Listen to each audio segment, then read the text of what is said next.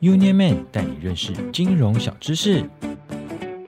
什么是房屋贷款？Hello，大家好，我是联邦超人小白。小白最近常常听到一句话：房子好贵，买不起。但是在存款不足的情况下，就真的买不了房子吗？在银行啊，有一种服务叫做房屋贷款哦，是一个可以协助你买房子的好窗口。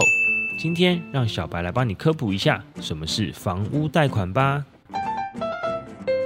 房屋贷款简称房贷，在银行所有的贷款中呢，房屋贷款的资金以个人来说，可能是金额较大的哦，而且啊，期间最长，利率也比较低哦。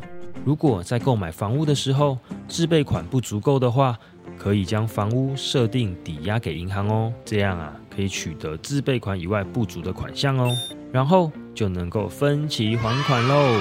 房屋贷款可以说是每个买房子的家庭一个很重要的支出哦。这里啊，小白要告诉大家一个小知识：银行通常会帮助手头比较紧的客户，提供购物初期减轻房贷负担的方案哦。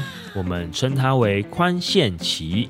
客户在宽限期内可以只付利息，意思啊，可以先无需还本金哦。等到宽限期到了之后，再开始利息连同本金每月归还哦。房贷宽限期也是有缺点的哦。